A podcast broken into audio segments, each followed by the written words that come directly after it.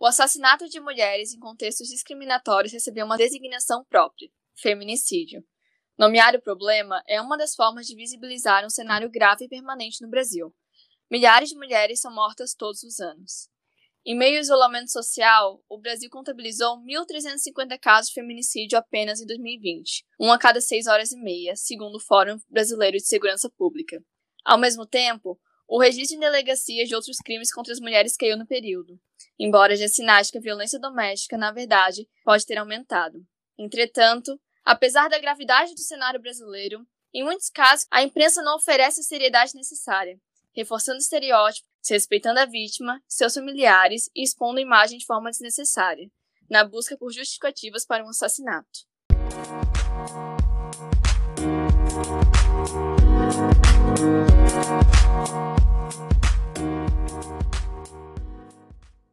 Para falar um pouquinho sobre esse tema bem grave, bem emergente no Brasil, eu convidei as organizadoras do livro Histórias de Morte Matada Contadas Feito Morte Morrida, a e a Vanessa, para falarem um pouquinho sobre a história do livro, sobre como surgiu a ideia e a importância de falar desse assunto no Brasil de hoje. Sejam bem-vindas, meninas, tudo bem com vocês? Muito obrigada por terem aceitado o convite.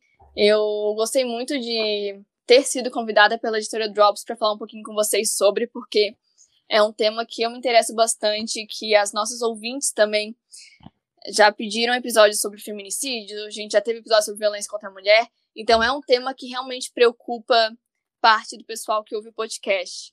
Fiquem à vontade para se apresentarem, acho que a gente pode começar pela Vanessa, depois passar para a Niara.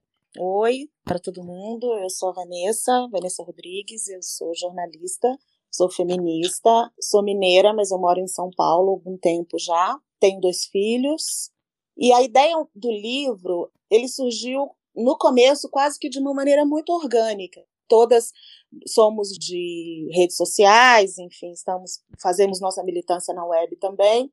E uns anos atrás, em 2015, ao redor do, do, do meio do ano para o fim do ano de 2015, várias mulheres, eh, nós nos reunimos porque estávamos todas muito indignadas pela maneira como a, os relatos de violência contra a mulher eram publicados na mídia. Então, volta e meia, uma de nós sempre apontava uma questão no título, uma questão no, no, próprio corpo da matéria, no subtítulo, nas fotos que escolhiam para ilustrar os vários relatos de violência, feminicídio, estupro, assédio. E aí a gente é, se juntou com a ideia de começar a apontar essas questões que a gente via na publicação de relatos, reconhecendo que existe sim uma abertura maior na imprensa para tratar de, de, desse tipo de assunto. Então, sempre tem matérias é, mostrando a reiteração da violência contra a mulher, mas a gente olhava para a narrativa, para a maneira como aquele caso era relatado e observava que, ainda que, que a imprensa considere violência contra a mulher como uma violação de direitos humanos, ainda assim existe uma narrativa que corresponsabiliza a mulher pela aquela violência que ela está sofrendo seja assédio, seja estupro, seja feminicídio. Então é sempre matou por ciúme, matou por não aceitar o fim do relacionamento. E o que a gente colocou é que não, não é ciúme, é machismo, é misoginia. Então aquela mulher não foi assassinada por ciúme, ela foi assassinada porque ela é vítima da, da misoginia e do machismo na sociedade. É, a gente criou essa comunidade, várias mulheres participavam. Ao longo do tempo, muitas foram saindo porque o tema é muito pesado. Ficamos nós, eu e Niara, mantivemos a comunidade por um tempo para entender um pouco por que a gente continua tendo altíssimos índices de feminicídio no Brasil. O Brasil continua sendo o quinto país que mais mata mulheres no mundo por razão de gênero. Então, por quê? Por que que que ainda que se fale sobre esse assunto, que a gente tem uma lei de combate ao feminicídio, a gente não consegue ter um impacto expressivo na diminuição desses casos. Como vocês podem ver e ouvir, eu falei pra caramba, mas acho que eu deixei coisa para niar. então, feliz de estar aqui com você, contigo, Manuela, feliz pelo convite. É, eu sou Niara de Oliveira, sou jornalista, feminista. É, na verdade, feminista antes de ser jornalista. Eu Vanessa, a gente se conhece virtualmente, assim, né, como a gente produziu esse livro, né, todo de forma remota. Esse assunto, né, sempre mexeu conosco, né? Sempre foi um, um tema muito caro, muito, muito difícil, né? Mas sempre entendemos como urgente, né, de lidarmos. E a impressão que a gente sempre teve é que a imprensa uh, reforça né, o machismo estrutural que existe na sociedade através das suas narrativas, através da, da, forma como conta as histórias, da forma como relata a violência de gênero. E a gente observava isso, né, de forma uh, uh, cotidiana, né, diária, comentando, mas a gente não, nunca parou para analisar, uh, para mergulhar nisso. Foi o que a gente fez né, para o livro. E aí até nós que já tínhamos né, a ideia do livro e tínhamos né, a, a, a, expectativa sobre o que estávamos escrevendo, ficamos muito impactadas, né, porque na verdade o problema é muito mais fundo e muito mais grave do que a gente previa. Então vocês conheceram pela internet, começaram com, com esse grupo para discutir essas questões de mídia, de, de como a mídia reforça o machismo estrutural, e a partir disso nasceu um livro, né? E como que foi a escrita desse livro, principalmente agora durante a pandemia, né?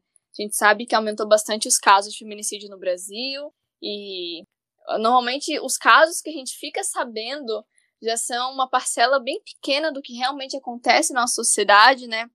Então, como que foi investigar o feminicídio, os casos de feminicídio, em um momento que eles estavam crescendo no Brasil? Então, foi muito difícil, porque imagina, a gente selecionou casos, né, para analisar casos antigos, porque a gente trabalha aí com um universo de mais ou menos 40 anos, né? A gente está falando de 1980, ou seja, a partir da campanha uh, Quem Ama Não Mata, que uhum. surgiu, né, uh, em função do feminicídio da Angela Diniz, que quando nem era feminicídio ainda o nome, até agora. Então, assim, a, a gente selecionou casos e aí não parava de aparecer casos. Uhum. Então é aquela situação que assim é, teve um momento até agora há pouco que a gente precisou parar, né? Porque cada vez que surgia, já que esse caso aqui não deveria entrar no livro, né? a gente precisou botar um limite, um freio para nós mesmos, né? Porque não parava de aparecer. Até que a gente se deu conta que as narrativas se repetiam muito. Então a gente selecionou casos a partir das narrativas, né, de tipo de narrativa e do perfil do caso e, e repercussão e etc, porque os casos são todos muito iguais, assim como a questão da a lógica da violência, né, que ela é um crescente, né, que uhum. inicia com um tapa, com um empurrão, com, né, e acaba evoluindo e chega até o feminicídio, é, desse caso desse caso clássico do feminicídio, né, da violência doméstica eles são todos muito, muito, muito iguais e os relatos também. Então foi complicado, né? E assim, aí a gente teve um momento que a gente também selecionou casos é, pelo horror, né? Pela, pela, pela, é, pela crueldade, né? É, do crime em si. Então tudo isso foi impactando demais conosco. A gente produziu esse livro todo em 2021, né? Então a gente fez a seleção dos casos, fez o, o financiamento coletivo uh, selecionou, escreveu todo ele de forma remota, todo ele uh, uh, e a gente o que a gente fez foi dividir os casos entre nós, sentar e escrever, mergulhar, né, e escrever. E isso realmente exigiu muito emocionalmente de cada uma de nós. Foi muito difícil. Só imagino. É, eu acho que é importante assim pontuar e reiterar que o nosso livro não é sobre é, não é uma pesquisa de feminicídio. É um livro uhum. que analisa a maneira como a mídia relata os, os, casos de feminicídio. Então, quando a gente chega no caso, é um caso que já foi publicado na imprensa. É, alguns com muita repercussão, como da, da juíza da Viviane, até casos de um jornal local do interior da, do, da Bahia, por exemplo. E como a Niara é, ressaltou, foi um livro que a gente produziu pegando relatos dos últimos 40 anos até o primeiro, o primeiro semestre desse ano. Todos os dias nós temos relatos de feminicídio publicados na imprensa, quer dizer, a gente já, já sinalizava isso na comunidade, a gente colocava análise de narrativa, mas o que a gente fazia era mostrar: olha, todos os dias a gente tem matéria de feminicídio acontecendo no Brasil. Então, isso mostrava o quanto o crime é cotidiano. E aí foi para gente produzir este conteúdo com este tema tão duro, tão doloroso, que nos aciona gatilhos porque somos mulheres e numa pandemia. né? Com a, nós duas confinadas, morando em estados diferentes, mas principalmente confinadas em casa, vivendo a tensão de morar no, no Brasil, do que é morar no Brasil hoje em dia, e numa pandemia é, tão brutal como foi essa que a gente ainda está vivendo, né? Então, tudo isso teve um impacto emocional muito grande na gente. Né? Então, o processo todo também, entre nós duas, como parceiras, escritoras e mulheres é, e mães, a gente teve um cuidado também muito grande de se cuidar, de cuidar uma da outra, de respeitar os tempos uma da outra, de render uma outra quando a outra precisava se afastar e respirar, e preciso de um tempo porque tá duro isso aqui. É, então teve todo esse processo, o processo intelectual e o processo braçal e o processo emocional, que a gente teve que contar com todos esses elementos na produção desse livro. Sim, e assim, pelo que vocês me encaminharam do livro, porque eu tenho informações privilegiadas por aqui que vocês só terão quando comprarem o livro ou quando sair, vou, vou evitar o spoiler, mas eu vejo que vocês trouxeram casos que perpassam questão de raça, do, da profissão, do, se as pessoas eram indígenas, se eles foram transfeminicídios, tudo isso, né? Uhum, uhum. E com certeza dá para ter uma linha que perpassa todos esses casos, né? Que é a violência contra a mulher, mas eu fico pensando também, quando a gente fala de mídia, que apesar do feminicídio ter um, um modus operandi, tudo isso, a mídia ela trata de formas muito diferentes de acordo com o status social da mulher, a cor da mulher, a raça uhum. da mulher, tudo uhum. isso, né? Uhum. Vocês podiam comentar um pouquinho sobre? Acho que agora a Vanessa pode começar já Tá bom. É exatamente, exatamente isso que você falou. Os dados indicam que mais de 65% das mulheres é, mortas por feminicídio no Brasil são mulheres não brancas, são mulheres negras, em geral. E aí entram as mulheres indígenas também. Mas as, as, as matérias de feminicídio é, são mulheres brancas ou com passabilidade branca, que podem ser lidas como mulheres brancas. É, então, isso já é uma informação muito emblemática. Né? É, o racismo estrutural do Brasil ele também passa na maneira como a mídia cobre, então, e aí acaba resultando naquilo que a gente chama de cobertura seletiva. Por que, que as mulheres negras, mesmo sendo a maior parte das vítimas, as mulheres não brancas, não são elas que estão estampando as matérias? Né? A gente também pontua isso e também se pergunta isso. Né? E, e a resposta é parte de todo esse esquema do Brasil faz com que pessoas negras é, sejam invisibilizadas é, muitas vezes, né? E aparecem mais quando elas são os suspeitos e as suspeitas. Que isso é um outro dado, é um dado empírico que a gente percebeu, mas também é um dado estatístico que o Instituto Patrícia Galvão, por exemplo, levantou, que um homem negro, em geral, as imagens das matérias de feminicídio são fotos das vítimas. E, em geral, as fotos das vítimas dessas mulheres são fotos capturadas dos seus é, perfis de redes sociais. E aí são fotos tiradas que, tiradas de contexto, elas também compõem uma narrativa. Uhum. Né? Se a uhum. mulher está numa pose mais sensual, se ela está rindo e tudo mais, isso também passa uma mensagem.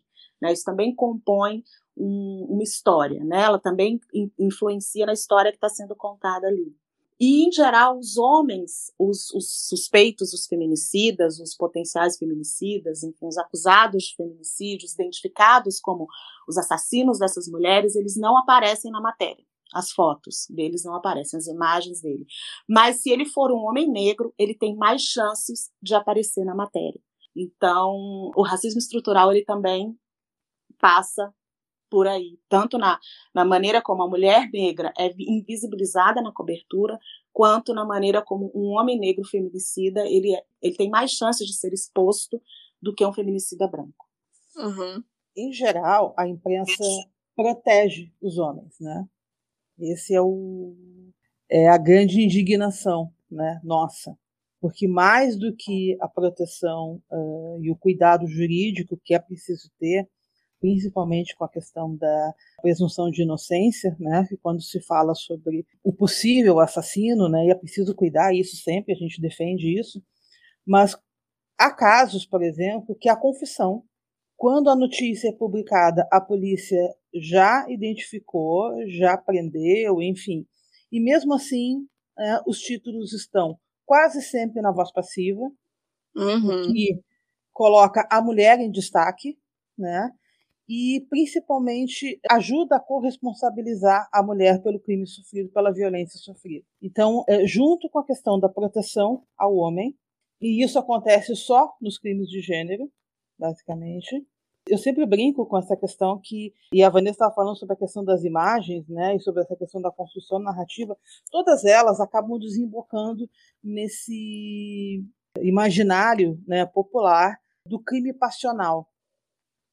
E por isso a, a comunidade chamava Não Foi Ciúme, né, porque a gente tem esse imaginário né, que matou por ciúme, matou por amor, e que são crimes passionais. E não tem nada de passional é, no feminicídio.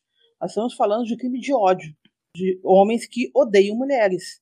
E por isso as matam. Né, e matam porque acham que podem, porque as mulheres são tratam as mulheres como um objeto, têm as mulheres como um objeto. E a imprensa ajuda a reforçar isso quando né, constrói a narrativa dessa forma. A lógica né, é, para os jornalistas, é, quando vai escrever, quando vai contar uma história, é, é resumir né, um título e no início da matéria o que, quando, onde, como e porquê, de forma objetiva, de forma clara, né, de forma direta. No caso de feminicídio, é tudo ao contrário. Uhum. Então, assim, eu costumo brincar que quando entra um caso de feminicídio na redação, entra junto o fantasma da passionalidade, né? E permeia de tal forma a construção do texto que isso se repete em todas as redações. E não há manual de, em específico para feminicídios ou para crimes de gênero. Não há um manual que diga que tem que ser escrito dessa forma, na voz passiva, que tem que expor a vítima, não tem nada disso. Mas por que a imprensa repete este padrão? Como que repete este padrão? Essa é uma das perguntas que a gente faz. Aonde que se aprende a narrar feminicídios dessa forma? Onde que esses jornalistas aprendem isso? Se não há uma ordem né, nas redações a respeito disso.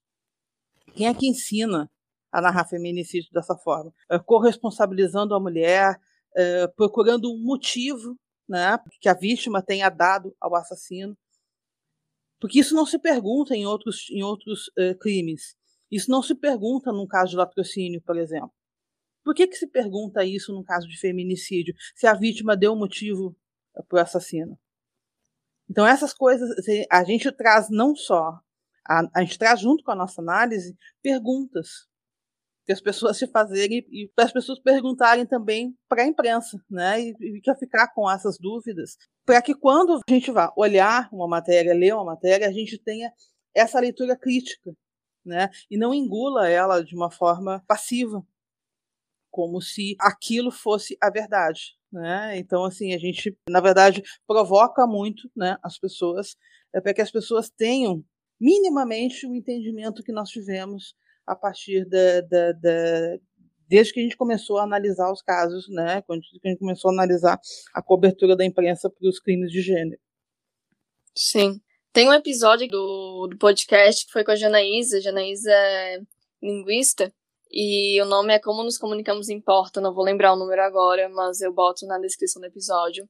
Que a gente até falou um pouco disso. Como é importante, sim, a presunção de inocência, principalmente num país que é misógino, num país que é racista, num país que o patriarcado invade todas as estruturas possíveis, inclusive uhum. a imprensa. Uhum. Porém, isso não pode nunca ser justificativa para buscar culpabilizações para a mulher e para expor uma vítima, né? Porque uhum. aquela vítima, ela morreu, mas ela tem família, ela tem outras pessoas que a amam, que vão passar por essa dupla revitimização, né? Uhum. Então é, é, é, muito complexo achar que é possível permitir que uma mulher que foi morta possa ter sua moral questionada. Tá. E isso tem tudo a ver com o caso que aconteceu aqui em Florianópolis da Mariana Ferrer, né? Acho que é um caso bastante marcante que a gente teve por aqui, que alcançou as mídias do Brasil inteiro e que desde o início veio aquela justificativa de o que, ela estava usando, aonde ela estava e com quem ela estava, né? Uhum. Essa busca pela culpabilização. Vocês viram isso nos casos que foram analisados no livro também? Sim, vimos. Tem um caso né, em específico que está no livro que um agressor foi para uma festa armado com a esposa e com a filha, disparou 17 vezes contra a mulher, acertou 14 tiros e depois se matou. E no, no relato do fato, lá pelas tantas, a matéria diz: ainda não se sabe a motivação do crime. E a primeira coisa que eu pensei, como que alguém dispara 17 vezes contra outra pessoa e não se sabe a motivação do crime? Não é óbvio que é ódio? Não é óbvio que é misoginia? É, eu fiquei pensando como que a pessoa que escreve isso não para para pensar. Como que a pessoa reproduz essa questão da, da, da, da motivação de que a vítima tem alguma participação nisso? É, só um exemplo, né? Para ficar num. Mas são muitos.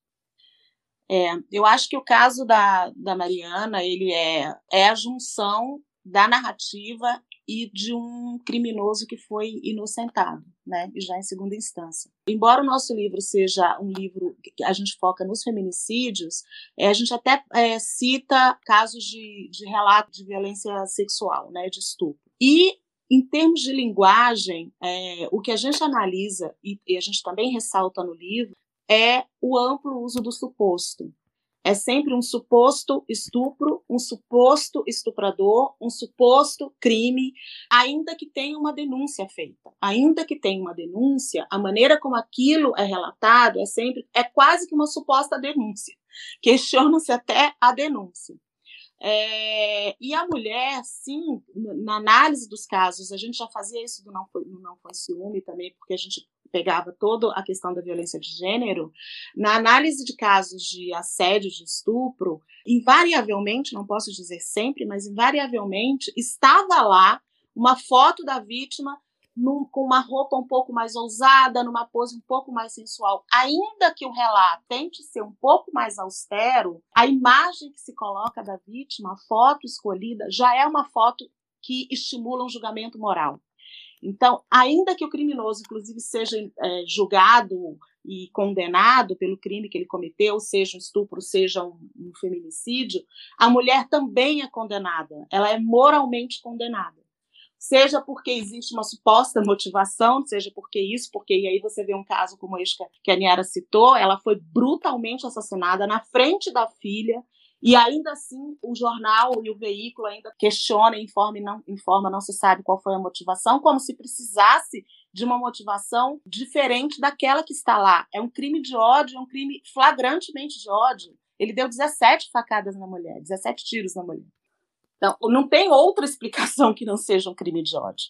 Né? E o caso da Mariana, que é um caso que nos, nos, indigna todas, né? E é todos, todas as pessoas que estão envolvidas no ativismo e na, no combate à violência contra a mulher, ele ressalta o julgamento moral e, e a absolvição de um estuprador, né? Então, ou de um suposto estuprador, já que a gente tem que usar isso, já que ele não foi condenado, senão a gente pode sofrer um processo. então, sim, a gente observa reiteradamente, sim, uma narrativa. A palavra da mulher está sempre em dúvida. Ela sempre é colocada em dúvida, mesmo depois de morta. É, e não à toa que, que a imprensa nega uh, a história. É, e essa é uma coisa que a gente comenta, assim, que se conta muito pouco nos, no, nos relatos de feminicídio da história da mulher que morreu ali. Não se conta a história dessa mulher se conta mais sobre o crime, né? Essa coisa meio trágica, né? E mórbida de ficar uh, consumindo o crime, né? A quantidade de facada, se tinha sangue, se não tinha, etc. Mais do que a história daquela pessoa. E a mulher está sempre em dúvida, né? Inclusive quando morre. E, e esse caso que a gente, ele é tão flagrante nesse sentido, em função disso. Ela está morta, né? E ainda assim fica se esmiuçando, né? A motivação, se ela deu alguma motivação. Então, Imagina para uma mulher, imagina nos casos de crimes sexuais, de assédio, né, e, e, e estupro. E essa questão do suposto, ela é, ela é tão grave que a gente, a gente chegou a encontrar uma matéria que mencionava a palavra, né, o suposto ou supostamente, de quatro a cinco vezes, numa única matéria. Né, assim, era um excesso de suposto. Né? Era tanta vontade de colocar a história em dúvida e a palavra da vítima em dúvida, né, que a gente chegou a encontrar cinco vezes é, o suposto supostamente assim, e poderia ter sido escrito de outra forma, né? Uhum. É, então a gente no, nosso questionamento é não só para as pessoas ficarem ligadas, né, na forma, naquilo que estão lendo, na, na forma como estão consumindo, né, as notícias é, dos crimes de gênero, mas também para os nossos colegas da imprensa é, se pensarem quando estão relatando, quando estão escrevendo um crime de gênero, a forma como estão escrevendo, né? O excesso dos verbos no futuro do pretérito, né? teria, poderia, estaria, é tudo sempre em dúvida. E isso é, é bem sério. É, uma coisa que a gente faz no livro, a gente, é, a gente é muito propositiva também. Então, a gente faz a análise, a gente faz a crítica, mas a gente também propõe refraseios. A gente também propõe novas formas de títulos, porque os títulos são o primeiro contato e às vezes o único contato do leitor com aquela história, principalmente em links compartilhados em redes sociais, que é onde as pessoas mais têm se informado hoje em dia. A imagem foi escolhida para ilustrar aquela matéria e a chamada, que em geral é o próprio título da matéria. E aí a gente propõe formas de refraseio que sim garanta a presunção de inocência do, do acusado, da, do réu, e proteja também o veículo de eventuais processos, porque isso existe também, mas que não coloque a palavra da vítima em dúvida, que não coloque um julgamento moral em cima daquela mulher que sofreu o crime, que foi assassinada. Então a gente propõe e a gente faz essa provocação. Se o veículo tivesse optado por esta, por esta forma de, de título, por este modelo de título, ele estaria desprotegido, ele estaria desrespeitando a presunção de inocência do réu, enfim, do acusado, do homem que está sendo acusado como responsável por aquele crime, estaria realmente, ele estaria desguarnecido juridicamente? Não, provavelmente não, né? Porque senão a gente nem teria colocado lá. Então, é possível fazer isso. Basta prática e vontade, principalmente vontade. E com a prática, assim como no, vai no default, colocar os títulos na voz passiva, a gente consegue fazer e produzir relatos que não desrespeitem a vítima, né? que não desrespeitem aquela mulher, que na maior parte das vezes, no caso de feminicídio, nunca não está aqui para se proteger, né? Para se defender. Sim, acho que é algo que a gente viu muito no, nos últimos tempos, né, com o aumento de produções e um aumento muito digno e relevante de produções sobre feminicídio, que para muitos veículos midiáticos do Brasil contemporâneo, mas também histórico, a imagem do homem vale mais do que a vida da mulher, né? Principalmente uhum. a vida que foi tirada. Né? Exatamente. É Exatamente. complicado. E vocês falaram antes que vocês trataram não só dos daqueles crimes que chegam às capas de jornais, então de, da maioria dos casos mulheres brancas, né? Uhum. Mas também buscaram pessoas racializadas. E um dos tópicos que eu achei bastante interessante que foi tratado no livro e que muitas vezes é invisibilizado na grande mídia é o feminicídio indígena, né? Uhum. E se vocês puderem falar um pouquinho sobre, porque é um tópico tão desconhecido, pelo menos para mim e para as pessoas que estão nos meus círculos sociais, que eu não consigo citar assim de cabeça um feminicídio indígena que eu tenha conhecido, que tenha chegado até mim. Uhum. Vocês podiam falar um pouquinho sobre? Então, o feminicídio indígena ele ganhou um pouco mais de visibilidade da adolescente, né, aquela menina de, de 15 anos que foi é, teve o corpo absolutamente violado, foi um, um, feminicídio absolutamente brutal e ela foi abandonada, né, no matagal. E teve um outro caso também, isso na mesma, na mesma, no mesmo período, de uma, uma, uma adolescente, pouco mais que uma criança de 11 anos, indígena também, que sofreu é, um estupro coletivo, e ela reconheceu um dos estupradores ou um mais, e, e aí eles assassinaram ela, jogaram a menina de um penhasco. É, é uma coisa é, muito chocante. Então, e, e, uma coisa que a gente identifica que as próprias é, feministas indígenas levantaram isso, né, na época do assassinato do feminicídio da Diana, agora, da, da Diana Grier, é que violência contra a mulher indígena não aparece nas pautas do movimento feminista. Então, que a gente precisa começar a falar sobre esse assunto. Obviamente, nós tivemos uma preocupação muito grande com o lugar de fala. Nós somos duas escritoras não indígenas. Então, a gente teve essa preocupação de dar voz para aquelas mulheres que estão falando sobre isso.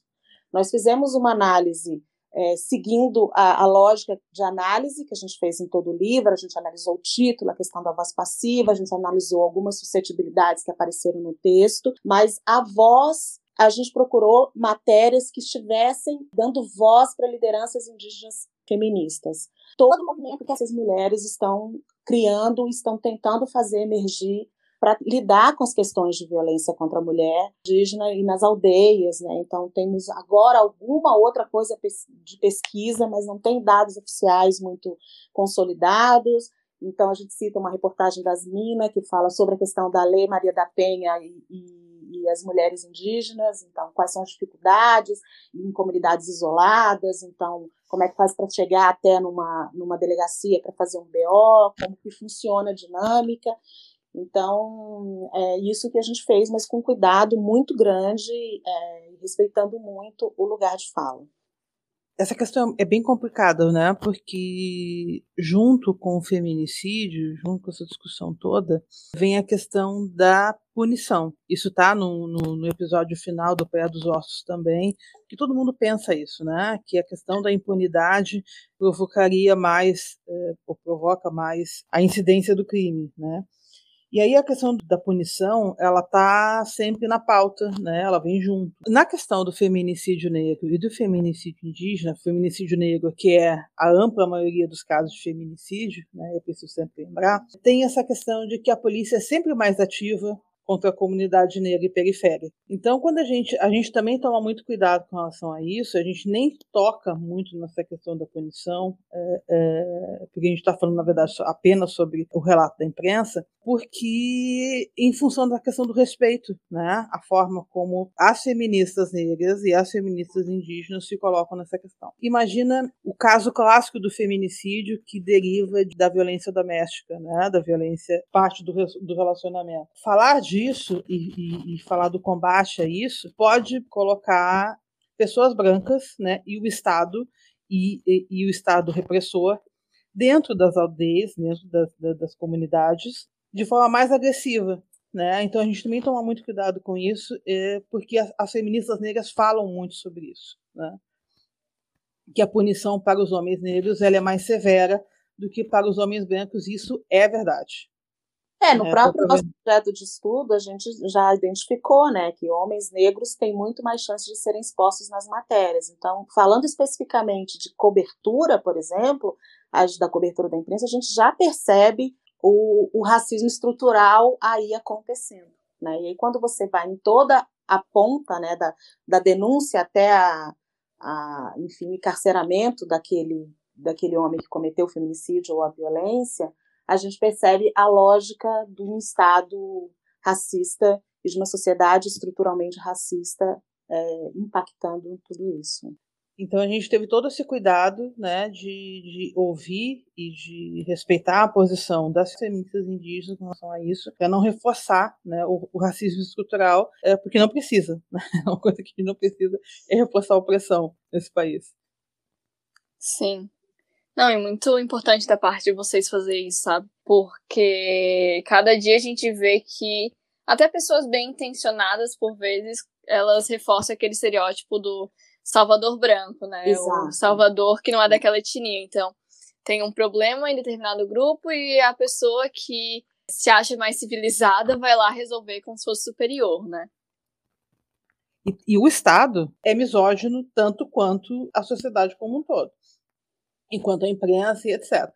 A gente está vendo no caso da Mari Ferrer, a gente está vendo nesse caso de uma mulher que cometeu um furto de um total de não passava de 23 reais uhum. e que teve a prisão confirmada em segunda instância. É uma coisa horrenda, é uma coisa absurda. Uhum. E a gente está falando de racismo, a gente está falando é, é, é, de ódio de classe, a gente está falando é, de misoginia de reprodução né, estrutural dessa opressão. Então, sim, é preciso ter um olhar para isso precisa estar tá no, né, no nosso horizonte sempre. Sim. Ah, eu só queria ressaltar que no podcast eu sou uma mulher negra miscigenada. Eu me, me auto-identifico como uma mulher negra com todos os privilégios que o colorismo no Brasil me garante, uma vez que eu tenho uma pele clara. Mas eu sou uma mulher negra, então este assunto do feminicídio de mulheres negras é um assunto que a mim tem um impacto pessoal muito grande também na minha trajetória, inclusive de autoidentificação e de descoberta de ser uma mulher negra, né? Então acho que era importante dizer isso. Não, importante, porque é, as pessoas elas não estão vendo, né? Não estão vendo, estão é, ouvindo. É, eu sou branca, né?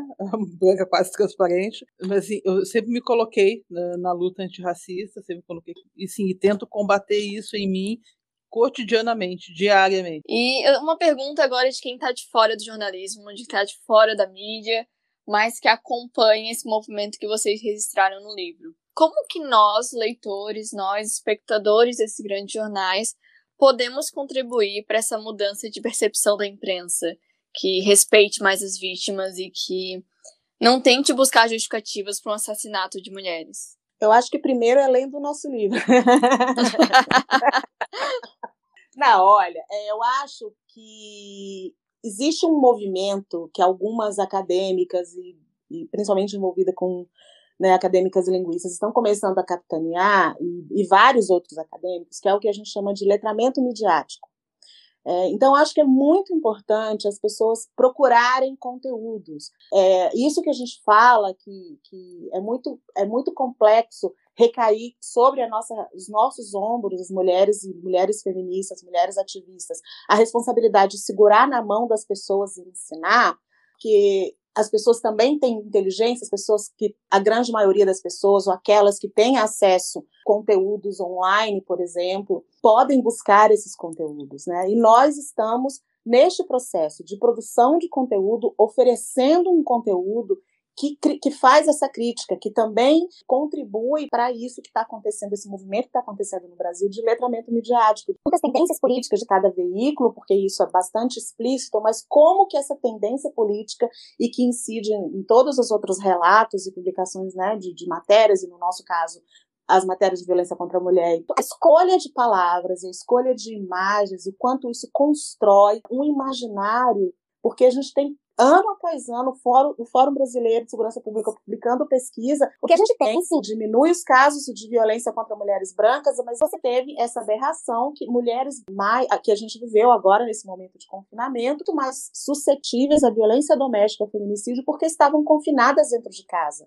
Então, assim, o impacto disso que, que, que o, o confinamento trouxe é para a gente pensar muito assim, que sociedade é essa que nós temos, que o fato de mulheres terem que ter ficado mais tempo em casa e os, e os seus companheiros e ex-companheiros também, na vulnerabilidade, na vulnerabilização daquela mulher, deixando mais uma vez aquela mulher vítima, é uma mulher que é vítima.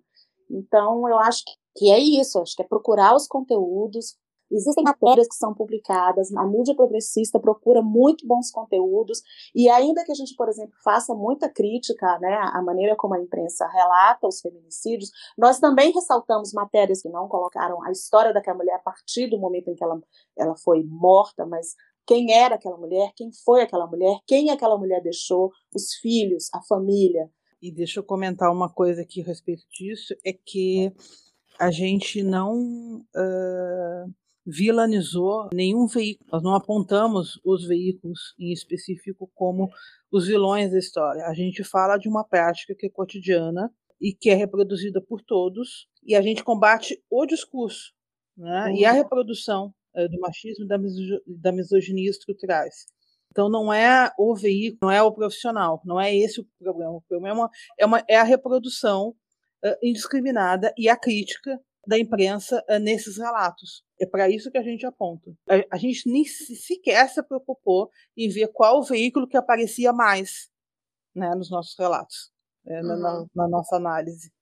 Embora a gente, na comunidade, por exemplo, no Foi Filme, a gente, como a gente fazia print de tela, né, e, e para colocar, e isso aparecia é, de forma colaborativa das pessoas que seguiam a comunidade, nos acompanhavam, a gente acabava tendo essa leitura, mas para o livro a gente despreocupou completamente dessa questão. E é justamente para não acontecer de uh, vilanizar um veículo em específico, né? não abrir brecha para processinhos, né? e complicar nesse sentido. mas principalmente porque o problema não é o veículo em si. E aqui que adiantaria? A gente resolveria um veículo né? e os demais ficariam fora da, da, da, crítica, fora da análise? Não, né? Porque a gente está provando que do site de conteúdo variado, uma cidade pequena lá do interior de Minas, até o norte, até o grande veículo em São Paulo, todos escrevem da mesma forma. E a gente trouxe isso de uma forma bem nítida, né, que perpassa todos, né? Inclusive tem um capítulo aqui dando um spoiler, que a gente pega um caso de cada estado. A gente passa por todos, né? que é justamente para não dizer, ah, no norte é mais assim, no nordeste é mais assado, no sul não sei o que. Não, é idêntico em todos. Uhum. Não dá para individualizar um problema estrutural, né? Exato. Quando eu brinco com a coisa do fantasma das redações, é, é uma brincadeira, mas eu estou falando de um problema muito concreto. Essa questão da, da, do fantasma da personalidade na mente das pessoas, ela não está só no imaginário da população, está também nas redações. Sim. E por mais que tenha caído a legítima defesa da honra, tese, né, ilegal, inconstitucional, mas que ainda seguia uh, valendo, valendo, né, seguia sendo usada e etc. Isso está presente no imaginário das pessoas. E isso é reproduzido cotidianamente. E a gente precisa dar um passo atrás, né, eliminar essa questão da personalidade. Por mais que a mulher esteja tendo relacionamentos extras no seu casamento, né, que ela esteja dando para todo mundo, né, se quiser, etc. Isso não é motivo para ela ser assassinada. E a gente precisa entender isso de uma vez por todas. Que nada justifica um, um, homicídio, nada justifica um feminicídio. Precisa ter isso muito nítido na nossa cabeça. E a questão do jornalismo é que o jornalismo está no nosso código de ética a luta pelos direitos humanos, a luta e a defesa dos direitos humanos. E esse é, é a questão principal. E a gente não vê isso acontecer nos relatos de crime de gênero. Uhum. Então a gente chama atenção para isso também. É, só para pegar um gancho do que a Niara falou, também ampliando um pouco mais a, a resposta da sua pergunta, é, eu queria agora incluir também a população que está se formando como um profissional de imprensa. É uma coisa que a gente defende, a gente acredita firmemente é que este debate precisa chegar nos cursos de graduação. É, e a gente precisa falar de narrativas, especificamente com foco em gênero, porque o Brasil é o quinto país que mais mata mulheres no mundo em razão da sua, do seu gênero. É, então, em razão da misoginia. E entender qual é o papel da imprensa no combate a isso. E para terminar, já agradecendo a participação de vocês, que acho que vocês trouxeram muita informação relevante sobre o assunto, já estou ansiosa para ler o livro. Eu queria saber se vocês têm sugestões de outros conteúdos para além do livro que vocês acham interessante falar sobre, né? Vocês mencionaram o podcast Pé dos Ossos, que eu acho muito bom, já ouvi duas vezes, também porque é branca, né? Uhum. É uma ótima narradora. E se vocês tiverem outras sugestões, assim, de podcast, documentário, livro, qualquer coisa assim, são muito bem-vindas. Eu já vou começar porque ontem eu assisti um filme barra documentário, não sei, na Netflix, chamado Lost Girls, que fala sobre o feminicídio de prostitutas em Nova York, é baseado em crimes reais, né? E sobre como a mídia trata, tratou o assunto por causa da profissão dessas mulheres. Então, acho que tem tudo a ver com o tema e que é, é claro, Estados Unidos, toda a glamorização de Hollywood, né? Aquela coisa. Uhum. Mas ainda assim, acho que tem tá bastante relacionado com o que vocês trouxeram aqui hoje.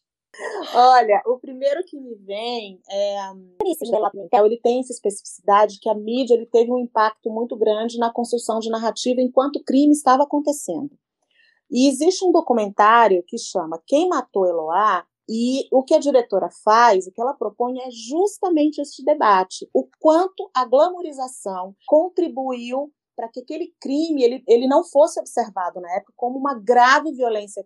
Né? Ele manteve Eloá em cárcere privado e no final acabou combinando com o feminicídio. E aí o que a diretora faz, ela coloca feministas falando e jornalistas falando, ela mulheres, sem mulheres falando, comentando sobre isso. Se debateu muito na época a questão da espetacularização daquele caso, né? Então esse é um documentário, por exemplo, que eu recomendo é, ele foi lançado em 2015, se eu não me engano, e ele fala muito isso, ele trata essa questão da, da mídia, de construção de narrativa, de romantização, de crime passional, que como foi tratado a história no começo, e o quão a Eloá foi pouco individualizada, né, tratada como sujeito. Ela parece uhum. como o objeto de amor daquele homem que estava enlouquecido de amor e que só queria reatar uma relação mantendo uma menina de 15 anos em cárcere privado e que acabou sendo assassinada com um tiro no rosto e uma na virilha, e que é bastante característico dos crimes de gênero, né?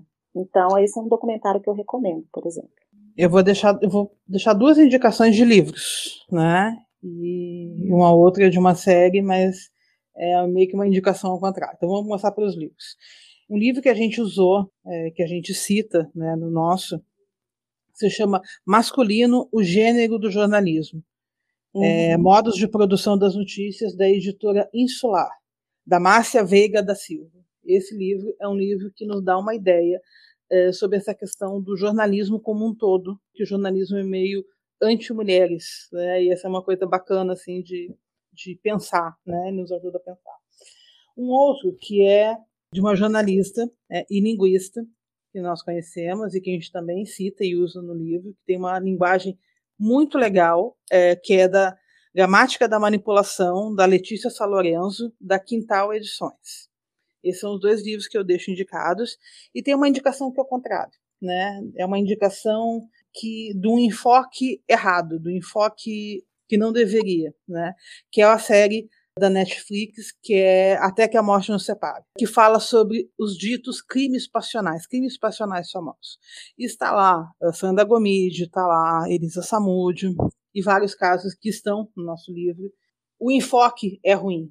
Uhum, eu já assisti. Totalmente é, enviesado, mas ele tem uma coisa que é que eu, que eu sempre comento com a Vanessa que ele é legal, que é assim, pesquisa de história oral. Né? E embora tenha uh, uh, o enfoque seja ruim, várias das vítimas dos feminicídios que nós analisamos, né, os relatos da imprensa, a gente conheceu mais e melhor através desse, dessa série. Uhum. Porque eles se preocuparam em colocar a voz da vítima também ali. Né, ou minimamente, né? Sabe aquela coisa do, do que quem assistiu, né, quem ouviu o Praia dos Ossos, que a Branca perseguia, né? Ela queria ouvir, ela queria tra ela, trazer para as pessoas a voz da Angela Diniz, uhum. porque a, a, voz dela não existia, né? E não estava gravada e tal, e até que ela, até que finalmente ela conseguiu, ela comenta isso em vários episódios, até finalmente conseguir. Nessa série, tu tem a voz de várias das vítimas de feminicídios famosos.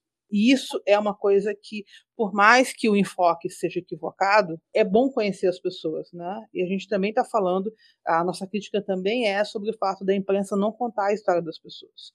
Então é uma indicação com ressalvas. Justo. Só uma, uma outra indicação que eu me lembrei agora, que eu gosto muito, porque é um vídeo que me comove, é um vídeo de um vídeo um TEDx da Chimamanda, em que ela fala, da escritora Chimamanda, em que ela fala sobre o perigo da história única. Uhum. E aí ela, e ela faz toda uma analogia, né, com a tribo de origem dela, inclusive, e ela cita uma palavra que eu, que, é, enfim, a, a escrita da palavra é M-K-A-L-I, que eu presumo, que eu intuitivamente que seja Ankali. Numa tradução livre, é aquele que tem poder. E aí ela faz essa, essa analogia sobre a, quem conta a história é aquele que tem poder. Né? E a história contada no mundo né, é uma história branca masculinista, com um viés masculinista. É, então, e cisgênera. Então, é, ela fala ela fala isso sobre o poder, o, o perigo da, da, história única e o quanto a gente precisa de múltiplas histórias, o quanto a gente precisa contar várias histórias por, por meio de várias vozes. Né? O que a gente é quase uma metalinguagem, porque somos duas mulheres escritoras independentes, publicadas por uma editora independente, então somos múltiplas vozes, não somos da mídia, da mídia hegemônica, somos contra-hegemônicas, mas a gente, a gente hackeia de dentro, né? Então a gente critica a mídia hegemônica fazendo propostas. Então a gente faz as duas coisas, a gente é, salienta o perigo da história única ao ter apenas um, um estilo de relato preponderante e a gente também estimula que profissionais de imprensa, os leitores, a, a serem essas novas vozes também junto com a gente. Ai, que lindo isso! Para quem não curte vídeo, lançou o livro, que é literalmente mesmo textos, mas em formato ah, mas escrito. Ela transcreveu, né? É.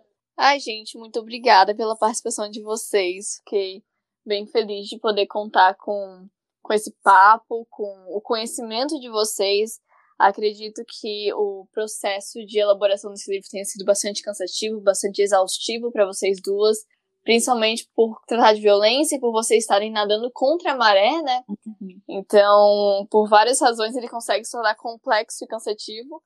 mas no final vale a pena, porque são mulheres e são vozes que há muito são invisibilizadas e que a gente precisa mudar esse panorama, né?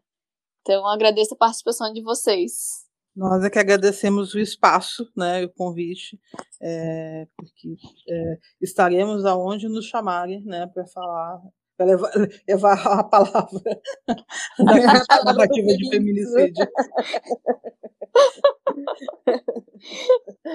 e é isso também. Nós é que agradecemos, estou muito feliz e, e nos convide mais vezes, que teremos mais coisas para contar a partir do lançamento do livro, com certeza, porque aí vem a outra parte do desgaste que a gente está esperando, que são as pedradas que receberemos. gente, mas é aquela coisa, se o hate veio é porque a fama já está vindo também. mas muito obrigada também a quem ouviu até aqui. E na quinta-feira da outra semana estamos de volta com mais matemática, sempre com viés feminista. Até lá!